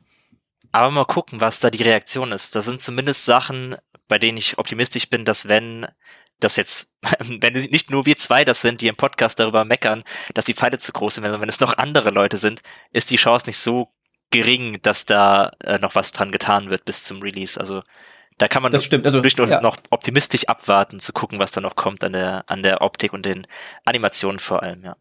Das, das sind ja auch Details ähm, und, und die Pfeile haben sich ja schon mal geändert seit dem ersten Gameplay-Trailer. Leider halt komplett zum Schlechteren, ich verstehe nicht ganz warum, aber es zeigt ja, es, allein schon, es gibt schon andere Pfeil-Assets, ne? Sie können auch einfach wieder die mhm. nehmen. Ähm, da, da bin ich mal sehr gespannt drauf, ob sie das noch machen. Ähm, Animation ist natürlich ein bisschen schwieriger grundlegend äh, daran ja. noch zu schrauben. Also allgemein so ein bisschen auch so, wenn man ranzoomt, finde ich, sind die Einheiten noch nicht ganz so detailliert, wie man sie gerne hätte. Aber machst du im Spiel ja auch nicht. Und äh, wiederum, es ist auch schon ein bisschen Krittelei auf ho hohem Niveau, weil so das Gesamtbild, finde ich, ist schon auch oft sehr schön. Also es macht richtig schöne Mittelalterpanoramen, das Ding. Äh, aber irgendwie so, ja, ja, es ist, ist so halb halb. Ne? Vielleicht ne? wurde da, vielleicht wurde da auch ein bisschen zu sehr versucht, diese Empires, äh, Empires, Age of Empires 2 Stärke zu reproduzieren, weil eine Stärke ist ja immer gewesen, dass man sehr leicht Überblick bewahren konnte, weil das Spiel sehr gut visualisiert hat. Ähm, du hast immer erkannt, in welchem Zeitalter der Gegner ist. Du hast die Gebäude erkannt, du hast die Einheiten erkannt. Die waren immer sehr leicht zu sehen. Das ist ja eine sehr große Stärke eigentlich bei so einem mhm. Echtzeitstrategiespiel, Echtzeitstrategiespiel, den Wiedererkennungswert hochzuhalten, auch in der Hitze des Gefechts nicht den Überblick zu verlieren. Und dann wurden halt Sachen mal vielleicht etwas anders dargestellt, eben um sie leichter erkennbar zu machen. Und vielleicht haben sie das da halt auch versucht und das Ergebnis waren zu große Pfeile. Ja, gut möglich, gut möglich. Ähm, ein, ich, äh, ein, ein paar weitere Dinge, die dann mich noch stören, und jetzt kommen wir wahrscheinlich auch ein bisschen zu dem, was dich nicht stört, weil du, weil du doof bist äh, und ein Banause. Ähm, aber wir haben allgemein noch gar nicht über die Kampagne geredet. Die, die ist so ein bisschen die Einleitung dazu. Ähm, wir haben ein, eine, es soll vier Kampagnen geben. Und die, die wir gesehen haben, ist die von William dem Eroberer. Ähm, und lustigerweise ist so ein bisschen, äh, ich habe auch immer in unseren Artikeln ein bisschen so rumkorrigiert, so wie nennt man die, ne? Weil es ist streng genommen eine England-Kampagne. Mhm weil du eroberst am Anfang England und dann spielst du wohl weitgehend England. Aber du fängst nicht als England an. Du fängst ja als William an, der aus der Normandie übersetzt, um England zu erobern. Also es ist eigentlich erstmal keine England-Kampagne. Ähm, Sie heißt ja auch Normannen-Kampagne, so wie ich es genau. verstanden habe. Ähm, und äh, das ist erstmal für mich, was ich daran interessant fand, war zum einen nochmal die Hinweise auf Fraktionen, und da kann man ein bisschen spekulieren, weil du fängst ja erstmal an, nicht als Brite, sondern als, als in der Normandie, was eher Frankreich ist. Mhm. Und es war, wurde auch erwähnt, dass du später gegen Dänemark kämpfst. Mhm. Ähm, würde für mich darauf hindeuten, nochmal, dass Frankreich und Dänemark noch als Völker kommen oder Frankreich und Wikinger. Aber du hast auch spekuliert, dass die Franzosen vielleicht einfach quasi dann umgeskinnte Engländer für die Kampagne sind. Also dass die Engländer Europa sind sozusagen, das Mittelalterliche, und dann man das nur so ein bisschen anders anpasst. Mhm. Ich meine, Ich finde, diese Theorie würde auch so ein bisschen dadurch gestützt, eben, dass man, wie du sagst, erst mit Frankreich spielt und dann mit England, weil ich mir nicht so richtig vorstellen kann, dass man in einer Kampagne die Fraktion im Prinzip wechselt nach einiger Zeit. Mhm. Also ich kann mir schon eher vorstellen, dass du halt eben einsteigst und dann haben sie halt noch den Frankreich-Skin und später dann wechseln sie auf den, den England-Skin. Aber sein. funktionieren im Detail gleich. Ähm, so, ich bin jetzt auch kein Experte, was das angeht, aber soweit ich weiß, hatte ja auch Wilhelm der Eroberer durchaus effektive Bogenschützen und ist mhm. gerade deshalb durchaus auch erfolgreich gewesen bei seinem Eroberungsfeldzug, was ja dann auch wieder für ein angestrichenes England sprechen würde. Das stimmt. Aber ich glaube, wir sind uns einig, dass auf jeden Fall Wikinger kommen werden, die dann in dieser Kampagne repräsentiert werden später. Weil, was ich ganz interessant fand, die Kampagne soll mehrere Kapitel haben und du spielst dich damit so ein bisschen durch die englische Historie. Also spielst dann nach, äh, nach William spielst du dann seine Söhne und spielst dann weitere, also machst nicht so eine Kampagne ist so ein bestimmter Geschichtsabschnitt, sondern du gehst durch ein, eine längere Geschichte. Mhm. Du bist nicht mehr an eine Figur gebunden, so wie bei Age of Empires 2, deren genau. Historie du verfolgst, sondern du erlebst im Prinzip diesen Konflikt über die Jahrhunderte hinweg oder halt ein Konflikt, der angestoßen wurde, irgendwie von einer Person, in dem Fall halt Wilhelm, der sich den Thron in den Nagel gerissen hat und dann wie dieser Konflikt über die Jahrhunderte, Jahrhunderte ähm, sich ausgeht, wobei ich bei, bei Wilhelm gar nicht weiß, ich glaube, ich glaube, seine Nachfolgen wurden relativ schnell abgesetzt, aber da wurde halt noch lange, lange drum gekämpft. Ähm, mhm. Und das erlebt man halt eben nach und äh, eben auch nicht mehr einzig an die Person gebunden, deren Geschichte erzählt wird, sondern historisch anders aufbereitet und äh, mit einem ja. Blick auf die Epoche auch aus wissenschaftlicher Sicht oder zumindest dokumentarischer Sicht wie das äh, damals war und was wir heute daraus lernen können vielleicht und wie sich das mhm. dann in dem Spiel abzeichnet. Das ist ja auch der Punkt, der dir so gar nicht zusagt. Ich finde das doof. Genau, also wir können das mal kurz erklären. Ähm, die Filmsequenzen von Age of Empires 4 werden eine geschichtliche Dokumentation im Grunde sein, die dir halt als Dokumentation erzählt, was da passiert ist damals. Ähm, und durchaus aufwendig produziert. Wir haben Bilder gesehen von so Drohnen-Landschaftsaufnahmen von den Schauplätzen und auch, das fand ich sehr interessant, äh, nachgespielte Ritterkämpfe mit, mit echten Schauspielern. Also, dass da Leute in, in Ritterrüstung gegeneinander kämpfen, ähm, was ich erstmal cool fände auch. Aber ich mag diesen, wir schauen aus heutiger Sicht drauf Blick überhaupt nicht. Weil wenn ich Age of Empires spiele, dann, dann will ich mich wie im Mittelalter fühlen. Und ich weiß ja natürlich, ich bin nicht im Mittelalter, ne? Doch, doch, ich bin der byzantinische Kaiser Maurice, äh, der hoffentlich auch bitte, wenn, ey, wenn, wenn der eine Kampagne wird in Age 4, weißt du, das wäre das Geilste, was es gibt. Aber Maurice war, ein, der wurde, wurde leider auch relativ un, unrühmlich abgesetzt. Ähm, du hast ja schon oft mit Iskrin gesprochen, hättest das mindestens einmal droppen können, vielleicht. Wäre das da stimmt, das mache ich nächstes Mal noch. Gibt doch bestimmt noch mal ein Interview. Äh, spätestens, wenn, wenn die enthüllt werden. Ähm, äh, Byzanz, was ja bestimmt sein wird. Ne? Ähm, aber ähm, ich, ich mag halt überhaupt nicht diese, dieses, dieses Gefühl. Und die Sache ist, wir haben das noch nicht in Aktion gesehen. Vielleicht ist es auch schlimmer, als, also nicht so schlimm, wie ich es mir ausmale. Aber ich will halt nicht ständig vom Spiel dran erinnert werden, dass das alles gerade in der Vergangenheit ist und ich mir und ich gerade so eine ne Doku nachspiele. Ich, ich will ja viel lieber, weißt du, ich will halt viel lieber, ähm, dass das ein, ein, ein echter mittelalterlicher Film ist als eine Doku übers Mittelalter. Ich, ich will ja viel lieber, also spiele, ich will, weißt du, ich will halt lieber Braveheart spielen, als eine Dokumentation über William Wallace schauen, zum Beispiel. Ähm, ich habe gerade nach einem besseren Mittelalterfilm gesucht als Braveheart, mir ist keiner eingefallen. Was ist ein richtig guter historischer Mittelalterfilm? Mir fallen nur Fantasy-Sachen ein. The King ähm, auf Netflix. The King war zum Beispiel nicht ja. schlecht. Äh, genau, also da will ich halt lieber sowas haben als, als eine Doku über, über den König ähm, in Age of Empires. Und auch Age of Empires 2 waren ja immer Zeitdokumente, dass mir jemand aus dieser Zeit sein Tagebuch geschrieben hat und vorgelesen hat äh, und nicht dass irgendein Historiker mir sagt, also Ausgrabungen bestätigen, dass Johanna von Orleans dann und dann, äh, das, das will ich ja nicht. Das ist Quatsch. Ich finde das super. Also ich finde das so eine. Was willst du denn jetzt? Ich finde, ich finde, das ist eine, ich finde, das ist mal eine schöne interessante Entscheidung. Also Geschichte in Videospielen ist immer so oft problematisch. Wir haben das so häufig, dass da wirklich große Debatten drum geführt werden, weil Geschichte gerade in diesem interaktiven Medium oft ziemlich schwierig ist, wie es dargestellt wird. Und ich finde, das ist eine mutige und auch richtige Entscheidung und auch auf dem Hinblick auf Age of Empires durchaus ein nachvollziehbarer ähm, Grund, das jetzt so zu machen mit den, mit den Dokumentationen und das alles etwas authentischer oder historischer aufzuarbeiten und den Leuten durchaus zu sagen, ey, hier, du spielst jetzt diese historisches Ereignis nach und so war das damals und das wissen wir darüber. Weil ich habe jetzt vor kurzem in meinem Urlaub nochmal bei Age of Empires 2 reingespielt und so sehr ich die Kampagne damals mochte, ähm, ich finde erstens die also es ist jetzt nicht so, dass das, das die ganz große Kunst der Inszenierung war mit diesen Büchern, die sie nee, da ab, absolut nicht. haben. Das, äh, das wollte ich auch damit nicht sagen. Ich, ich meinte nur die, die Art, also die grundlegende Art. Ich würde mir halt schon natürlich wünschen, dass ein Age 4 bitte gescheite Cutscenes hat heute, anstatt einfach nur Textbildschirmen. Aber halt so die Tonalität war halt ein französischer Soldat erzählt mir über Johanna von Orléans, nicht ein Historiker aus dem 21. Jahrhundert erzählt mir über aber, sie. Aber das findest du ja auch gut offensichtlich. Was, was willst aber du? Sprich weiter. Aber gerade auch äh, deshalb nicht ganz unproblematisch. Also ich weiß noch, ich war zum Beispiel einer von den Menschen, also ich war früher gut in Geschichte, gerade weil ich Stronghold und Age of Empires gespielt habe. Mhm. Aber mein Geschichtsunterricht war doch ein bisschen anders, als, als der heutzutage ist und wie heute Geschichte aufgefasst wird. Und ich, ich, mir kraulen sich die Fußnägel hoch, wenn ich mir vorstelle, dass ein kleiner Fabiano sich Age of Empires reingezogen hat und damals vermittelt bekommen hat in diesen Geschichtszwischensequenzen. Äh, da wurden dann so Sachen gesagt wie die Tyrannei der Engländer in Paris, die die Franzosen unterdrücken und äh, Johanna von Orléans kommt angeritten und wird verraten und so etwas. Das ist halt als sehr martialisch und sehr ähm, over the top gewesen. Also das wurde ja sehr mhm. einseitig beschrieben. Es wurde ja eben beschrieben aus der Perspektive von irgendeiner Person, die an Seite von Johanna war, aus der Sicht eines Franzosen.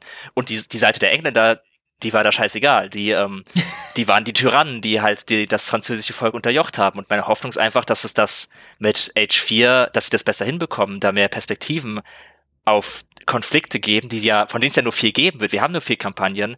Ähm, es ist nicht so, dass jede Fraktion seine eigene Kampagne spendiert bekommt, wo wir Konflikte aus mehreren Seiten sehen. Wir haben nur diese eine Chance. Und das machen mhm. sie, finde ich, mit den Dokumenten, äh, Do Dokumentationen, ist das ein guter Ansatz. Und ich bin auch gar nicht so versessen darauf, jetzt in eine epische Geschichte wie bei Warcraft irgendwie reingezogen zu werden, in der ich mich verliere, sondern ich habe Bock darauf, bei Age of Empires was über Geschichte zu lernen. Das habe ich früher getan, das mache ich heute noch. Ich habe mir früher bei Age of Empires 2 diese Chronikeinträge durchgelesen, wo irgendwie drin stand, wie Mittelalter Krieg geführt wurde und was für Einheiten es da das gab stimmt, und wie ja. ähm, wie die Feudalherrschaft funktioniert hat. Und das, ich glaube, das haben nicht viele gemacht. ich, mhm. ich glaube nicht, dass die meisten Age of Empires Spieler sich die Mühe gegeben haben, aber es war schon immer eine Teil, Teil der, du bist ja auch ein Mann von Kultur, Maurice.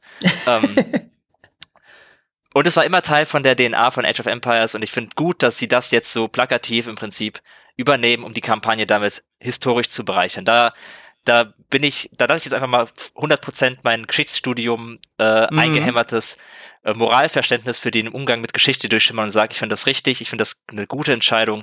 Das ist was, das passiert viel zu selten. Von mir aus kann Age of Empires 2 das erste Videospiel der Welt werden, das zur Hälfte Dokumentation ist. Bin ich voll dabei. Das sind auch durchaus gute Argumente, muss ich sagen. Da habe ich jetzt gar nicht aus rein persönlichem Geschmack hätte ich immer noch halt lieber die epische Geschichte, also Geschichte im Sinne von Story, nicht History.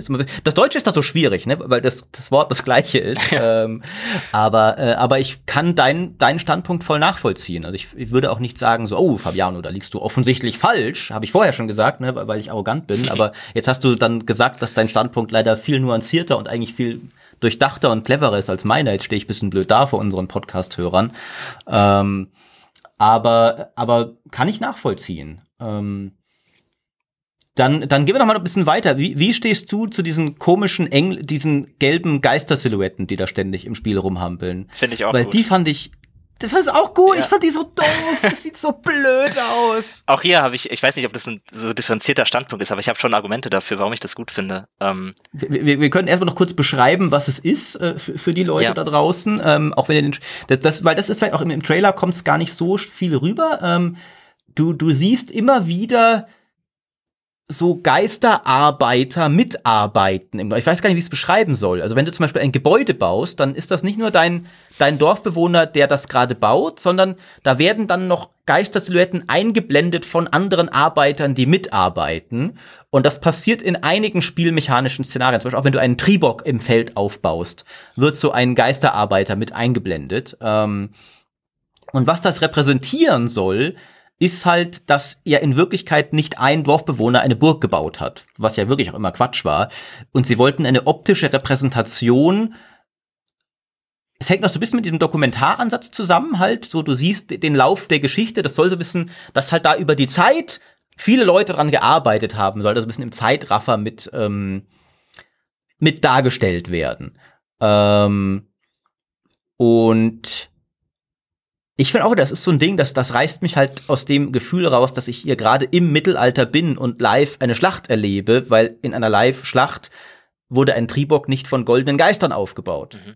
Natürlich ist das andere auch so ein bisschen unrealistisch, weil auch in der Live-Schlacht keine Burg schnell von ein paar Dorfbewohnern gebaut wurde. Aber das macht man ja nicht besser, indem man was anderes Unrealistisches mit reinsetzt. Da hätte man vielleicht lieber irgendwie realistische Aufbauanimationen oder sowas machen sollen oder irgendwie eine bessere Baumechanik. Ich weiß nicht. Aber, aber du hast wieder Gegenargumente. Komm, leg, leg los. Also ich, ich stimme dir dazu. Äh, es wirkt natürlich unrealistisch, aber wie du auch gesagt hast, ich finde, es wirkt nicht unrealistischer, als es früher war. Ich finde, Age of Empires hatte schon immer das Problem, mehr als zum Beispiel Stronghold, und das sage ich halt als jemand, der Stronghold 1 bisschen lieber mag als Age of Empires 2, aber ich fand bei Stronghold 2, äh, bei Stronghold 1 ähm, zum Beispiel, da bin ich nie aus der Schlacht rausgerissen worden. Da hatte ich immer das Gefühl, ich bin mitten in der Schlacht. Da hat alles irgendwie zusammengepasst. Klar, da gab es keine Bauphasen für die Gebäude, die sind einfach entstanden, ähm, was auch Quatsch war. Aber zumindest hat, es, hat, hat mich es nicht so rausgerissen wie bei Age, wo halt ein Handwerker eine Burg gebaut hat. Und es war bei Age of Empires 2 waren es immer noch viele andere Sachen, die mich auch rausgerissen haben, die, die mir immer irgendwie klar gemacht haben, dass die Darstellung von dem, was es zeigt in Age of Empires 2 immer realistisch gesehen seltsam ist. Das, das fängt bei den Soundeffekten an von Age of Empires 2. Ich meine, hört euch mal die, die Soundeffekte von Age of Empires 2 an, die sind ikonisch, aber sie sind absolut albern. Ähm, also wenn man da mal hört, wie die oh, haue, so klingen die da. ja. Und, ähm, und auch die, wie die Pfeile und so etwas klingen. Das ist, es gibt dieses Video von der Schlacht von Troja, von dem Film, wo diese Soundeffekte drüber gelegt wurden. Das ist so albern. Oh ja, das ist großartig. Ähm, und das balle ich euch in die Podcast-Beschreibung mit rein. und, und dazu kommt noch dieses durch, Überschreiten durch die Zeitalter war auch immer seltsam. Selbst in der Kampagne, du spielst dann irgendwie mit Johanna von Orleans und du musst äh, in der Kampagne, in der Schlacht um Paris, kannst du irgendwie deine da, durch die durch die Zeit vorschreiten und gehst dann von der Ritterzeit ins Imperialzeitalter. Was? Wie wie passt? Wie, vergehen hier gerade Jahrhunderte, während ich hier Paris belagere? Das ist doch so ein Quatsch immer gewesen. Es hat so überhaupt keinen Sinn gemacht, das alles. Und ich finde, das werden sie nicht ändern, aber wenn es schon etwas keinen Sinn ergibt, dann versucht es doch wenigstens optisch so darzustellen, dass das klarer wird, was die, was das Geschichtsbild ist, das Age of Empires uns gerade vermittelt. Und ich finde, das versuchen sie mit diesen Geistern eben. Sie versuchen uns zu sagen, mhm. hier vergehen gerade Jahrhunderte. An diesem, an diesem mhm. Wunder, an dieser Burg haben über Generationen hinweg Leute gearbeitet. Was du hier gerade siehst, ist keine, du bist nicht in der Schlacht drinne. Du bist, du siehst eine Interpretation davon, du siehst eine Abbildung dessen, ein, ein Konglomerat aus Ereignissen, die das Spiel Age of Empires uns vermittelt, aber, aber das komplette, die komplette Schlacht ist kein Ablauf historischer Ereignisse, äh, kein, kein realistisches Szenario, was hier gerade passiert, sondern es ist eben mhm. eine Sammlung von verschiedenen Einflüssen, die mit dieser Geschichte zu tun haben. Und da finde ich es überhaupt nicht schlimm, das nochmal stilistisch aufzugreifen und zu sagen, ähm, wir ver verbildlichen eben diesen, diese historische Zwickmühle, in der Age of Empires immer sein wird. Und deswegen mag ich das. Ich finde, du lässt mich gerade richtig schlecht aussehen mit deinen nuancierten Meinungen zu meinem. Ich will einfach, dass wie früher ist und möglichst spektakulär. ich finde das nicht gut. Wir, wir, gehen jetzt einfach schnell weiter, damit, damit, damit ich nicht noch schlechter dastehe. Aber ähm, das ist auch ein bisschen unfair. Ich kannte deine Meinung schon. Du kanntest meine Meinung noch nicht ganz. Das stimmt, ja, weil, weil ich habe schon, ich habe, ja, ich habe auch schon Artikel drüber geschrieben und alles. Ja. Das ist gemein, ja. Ähm, Hast du schon Ideen? Es sollen ja vier Kampagnen werden mhm. ähm, und wir kennen auch schon vier Völker. Hast du schon Ideen, was es noch an Kampagnen geben könnte? Also ich bin relativ sicher, dass es eine mongolische Genghis Khan-Kampagne geben wird, ja. weil das einfach eine so ikonische Figur ist und wenn du schon die Mongolen als Fraktion hast, äh, ich glaube, in dem Fall dieses Fraktionspaar Mongolen und China ergibt mehr Sinn aus der mongolischen Sicht eine Kampagne zu machen, weil ich glaube, es gibt keinen chinesischen Kaiser, der ähnlich ikonisch ist für die ganze Welt wie, wie Genghis Khan. Mhm. Ähm, ja, vor allem. Was nicht heißt, dass es. Hm? Vor allem machen die, macht eine mongolische Kampagne jetzt bei Age of auch mehr Sinn als bei Stronghold Warlords. Das stimmt, weil, weil du auch viel, ja, richtig, weil, weil du nicht nur Burgbauer sein, sein kannst. Ähm, und, äh, und Genghis Khan, das Einzige, was spricht dafür und dagegen, Genghis Khan gab's halt im Zweier schon als Kampagne. Ähm, mhm. Aber ich glaube trotzdem, auch dass die Mongolen als eines der ersten beiden Völker gezeigt haben, und die Engländer sind jetzt, haben jetzt auch eine Kampagne, ne? Also äh, würde mich sehr wundern, wenn es keine Genghis Khan-Kampagne gibt. Bei den anderen beiden bin ich unschlüssiger, weil also ich könnte mir schon noch vorstellen, dass es auch eine chinesische Kampagne gibt, dass wir zwei asiatische bekommen, allein schon, weil der chinesische Spielemarkt einfach so wichtig ist.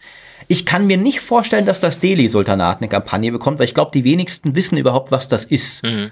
Ähm, also wenn es eine arabische Kampagne gäbe, und es kann ja auch eine zweite arabische Fraktion geben, aber dann hätte ich halt eher vermutet, dass sie sowas wie, wie Saladin gegen die Kreuzritter, äh, auch wieder, das gab es auch im Zweier schon natürlich, vielleicht wollen sie was anderes machen, aber ich kann mir nicht vorstellen, dass man das Delhi-Sultanat als Kampagne spielt, weil das zieht niemanden. Also niemand hört sich, ah, da muss ich mir das Spiel kaufen, weil da kann ich das Delhi-Sultanat spielen. Gut, vielleicht der indische Gaming-Markt, ich glaube, der ist auch eher mobile fokussiert, aber verglichen halt jetzt mit William dem Eroberer und Genghis Khan, glaube ich, hast du da nicht die gleiche Glanzkraft. Ähm, das sehe ich, also mir wird jetzt auch aus dem Stegreif niemand einfallen.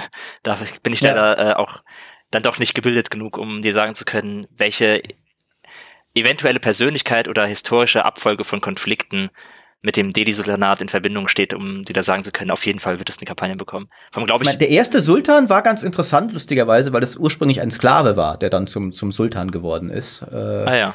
Vielleicht sogar eine interessante Story, aber ich kann es mir irgendwie auch nicht vorstellen. Ja, also ich bin da, ich bin da sehr offen. Ähm, ich habe jetzt mir noch sehr wenig Gedanken darüber gemacht, was die anderen Kampagnen sein werden, weil ich dafür noch zu äh, darüber nachgedacht habe, was die überhaupt die Fraktionen sind.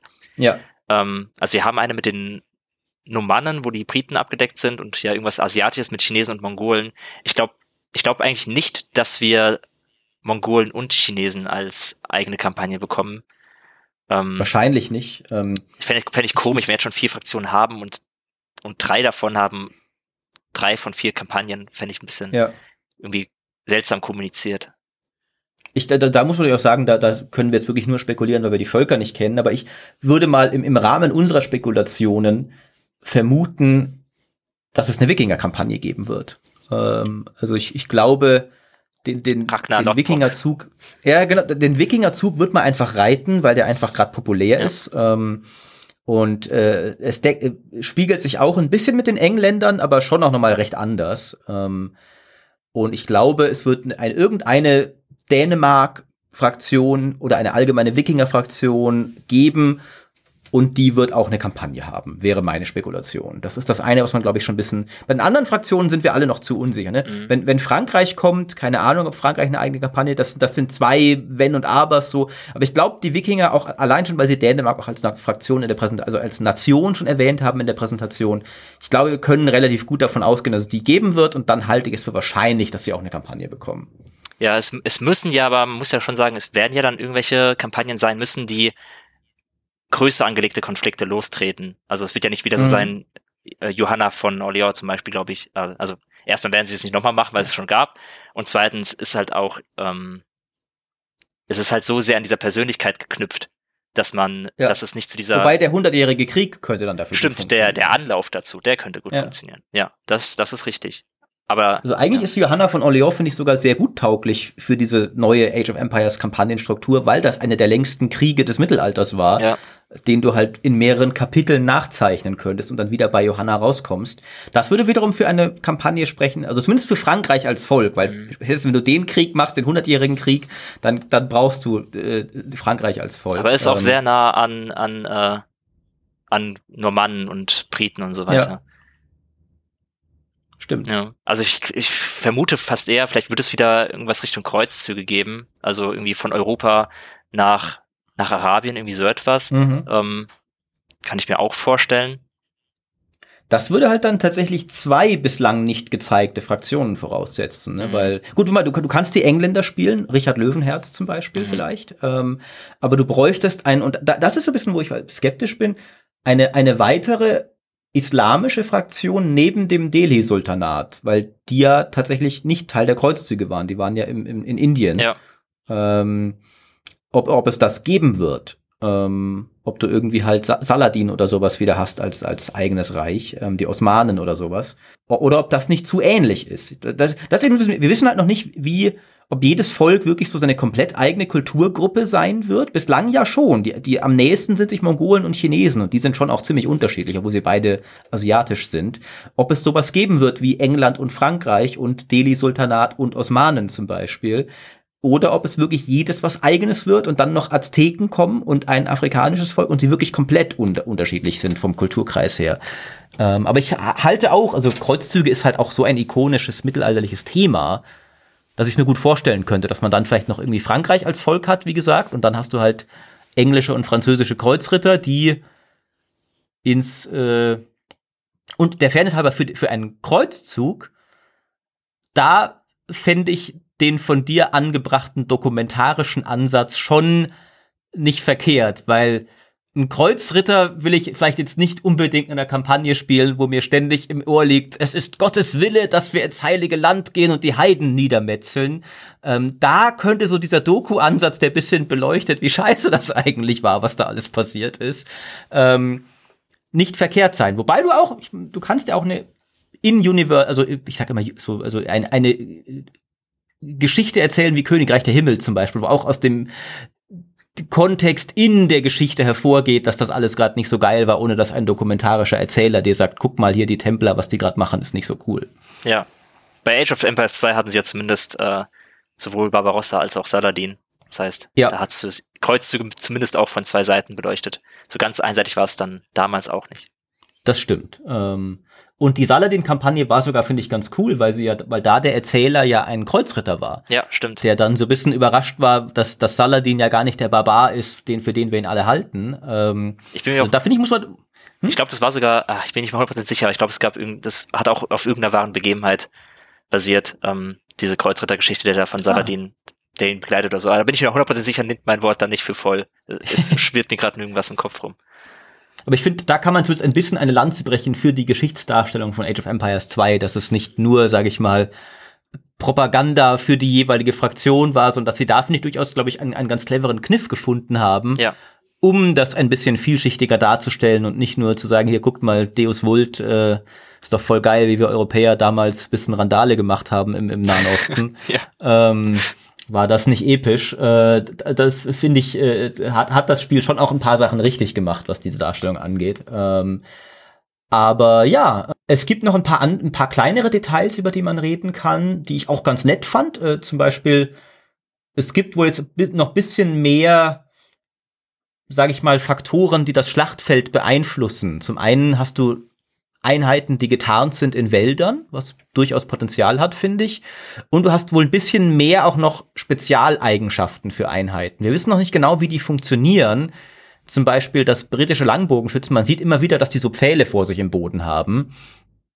Und äh, es gab noch ein paar andere Sachen, die man so im Gameplay-Trailer immer wieder sieht, dass Kavallerie so einen Aufprall hat, wenn sie auf Gegner trifft.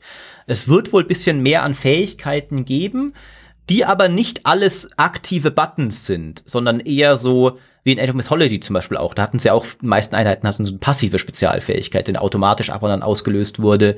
In der Age 2 Definitive Edition probieren sie auch ein bisschen rum. Der Kustodier zum Beispiel lädt seinen Angriff auf, wenn er nicht angreift und hat dann so einen Ansturm, den er macht. Ähm, oder ich weiß nicht, ob er nicht nur auflädt, wenn er nicht angreift, aber er lädt ihn mit der Zeit auf. Ähm, das finde ich ganz cool eigentlich, dass sie da auch bisschen mehr noch sich bisschen mehr Besonderheiten erlauben. Das kann halt schnell albern werden.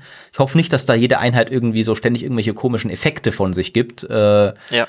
Aber prinzipiell mochte ich das zum Beispiel Age of Mythology, dass das Age-Prinzip dann noch ein bisschen bereichert wurde um noch mehr besondere Einheiten. Soweit ich weiß, wurde ja auch ein Stück weit jetzt widerlegt, dass es explizit, explizite Heldeneinheiten gibt. Also es äh, ja. war ja so diese Vermutung, man ähm, irgendwie jede Fraktion hat so eine spezielle Heldeneinheit, aber das ist wohl gar nicht der Fall. Es gibt halt diese Khans von den Mongolen, die so etwas stärkere, besondere Einheiten sind, aber das wird nicht Usus sein, dass jede Fraktion Heldeneinheiten in die Schlacht führt, sondern die haben eben Einzeleinheiten, unique ähm, Truppen mit besonderen Fähigkeiten. Ja.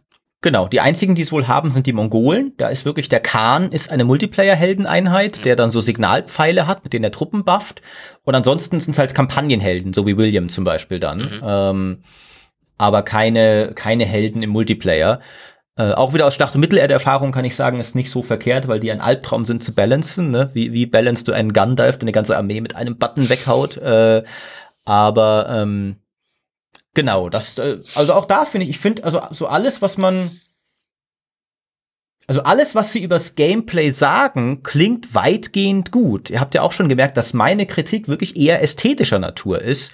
Und da kann ich auch drüber hinwegsehen. Also ich meine, es ist zum Teil mit dem Gameplay zusammenhängend. Wenn sich die Schlachten nicht gut anfühlen, weil die Pfeile doof aussehen, die Animationen hakelig sind, dann ist das ein Problem, das auch bisschen in die Spielmechanik mit reingreift. Ähm, aber grundlegend, das Gameplay klingt gut. Ob es auch gut ist, muss man noch sagen. Also das muss man noch betonen. Wir, wir sind hier rein hypothetisch. Deswegen geben wir mal zum Abschluss noch eine kurze Prognose, Fabiano. Was, was denkst du, wie gut und wie erfolgreich wird das Ding? Ich habe ja schon gesagt, als ich eingestiegen bin, ich bin vorsichtig optimistisch. Ich glaube, ich persönlich, ich werde sehr viel Spaß damit haben. Ähm, also die Sachen, die wir gut finden, haben wir ja schon alle betont. Ich finde ja noch ein paar Sachen besser als du. Mhm. Und äh, was mich wirklich einzig stört, ist die Darstellung von den Pfeilen, also massiv. Ähm, und ich glaube, auch daran kann man sich gewöhnen. Also ich kann mir halt schon vorstellen, dass es manchmal wirken Sachen noch mal ein bisschen anders, wenn man sie in einem Trailer sieht, als wenn man es dann mhm. spielt, wenn man wirklich in der Hitze des Gefechts ist. Vielleicht vergesse ich dann einfach, dass die Pfeile da gerade sich nicht richtig äh, physikalisch korrekt verhalten. Ähm, und deswegen, meine, mein Gefühl ist gerade, ich persönlich werde Spaß damit haben. Ich glaube, ich halt werde richtig Bock darauf haben, so richtig große Belagerungen zu fahren und äh, diese Städte dann anzugreifen. Und auf die Kampagne habe ich auch Bock. Ich, ich muss dir auch ein bisschen zustimmen. Ich, es kann sein, dass dieser Dokumentarteil vielleicht irgendwann langweilig wird. Ich glaube, mich wird er nicht langweilen, aber die Gefahr besteht.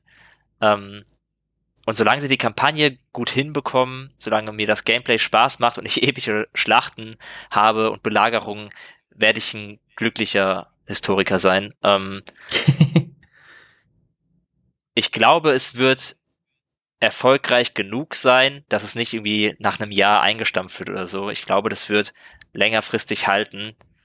Ich glaube, es wird auf keinen Fall wiederholen, was Age of Empires 2 gemacht hat. Das, mhm. das sehe ich nicht. Ich, ähm, sie werden diesen Dreiklang haben oder Zweiklang aus Age of Empires 2 und Age of Empires 4 über Jahre hinweg und es wird die Leute geben, die weiter bei Age 2 bleiben und es wird Leute geben, die Age 4 spielen. Ich glaube, es wird besser ankommen als Age 3 ähm, aber ich, ich rechne nicht mit einem Echtzeitstrategiespiel. Ich, also ich glaube auch, wenn du es nicht gerne hörst, ich glaube nicht, dass Age of Empires 4 das Genre wachküssen wird komplett. Ich glaube, mhm. es wird, es wird seinen Erfolg haben, den es braucht, um langfristig zu bestehen. Aber mehr nicht. Ich bin da auch so ein bisschen ich bin ja kein optimistischer Mensch eigentlich. Ich bin ja ein sehr zynischer, pessimistischer Sack.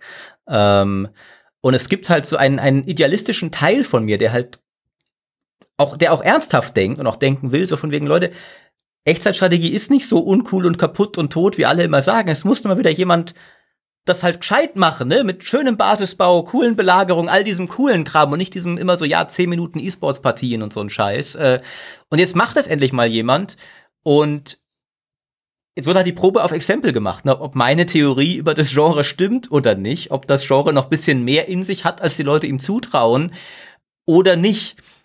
Und ich bin auch so ein bisschen so, ja, ich weiß nicht, zum Teil habe ich also mal die Befürchtung so, ja, es ist, ja schön, dass ihr so klassisch seid, aber gleichermaßen, vielleicht macht ihr aber auch gar nicht, also vielleicht müsstet ihr doch ein bisschen auch auf Leute wie mich pfeifen und zumindest ein bisschen mehr auch irgendwie noch machen, um vielleicht auch noch mehr neue Spieler zu begeistern. Ich habe so ein bisschen wirklich diese Sorge, dass das passieren wird, dass es ein Spiel wird, wie du sagst. Ich glaube auch, mir wird's wahrscheinlich gefallen. Also wenn sie das Gameplay nicht komplett verkacken, und man muss ja, Relic macht gute RTS-Spiele. Ich mochte sogar Dawn of War 3, aber selbst wenn ihr es nicht mochtet, die haben Dawn of War 1, 2 und Company of Heroes gemacht. Einer der besten RTS-Entwickler aller Zeiten also die Chancen, dass das Gameplay komplett Müll wird, sind eigentlich eher gering, jetzt alles in allem mal betrachtet. Ähm, und der Adam Iskren, der Creative Director, der macht RTS, der hat, der war am Ad, schon am Add-on fürs erste Command Conquer beteiligt und seitdem RTS gemacht. Empire at War war er dabei.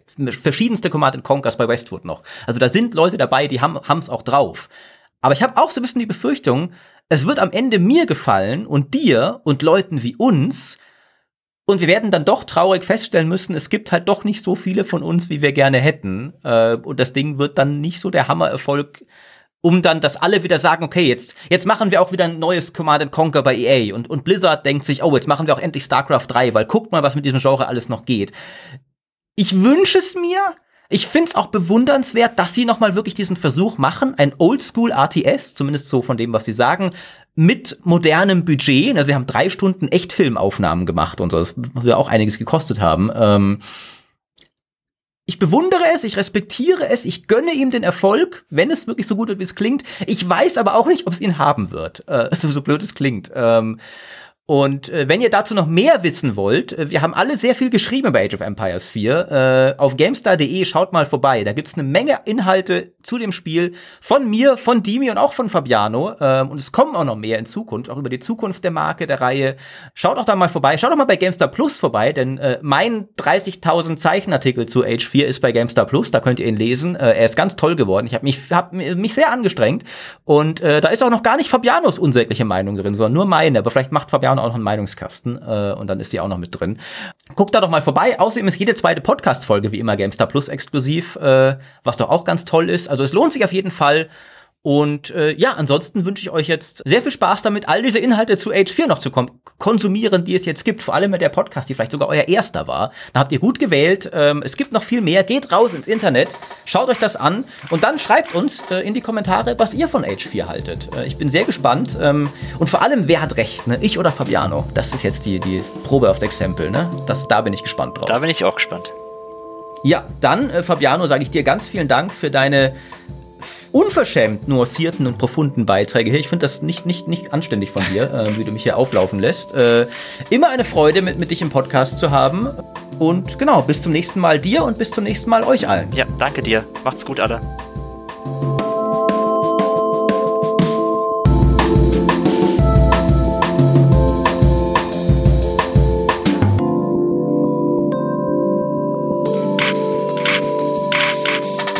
Kann einfach gehen, oder? Du speicherst alles. Ja. Okay. Hau ab.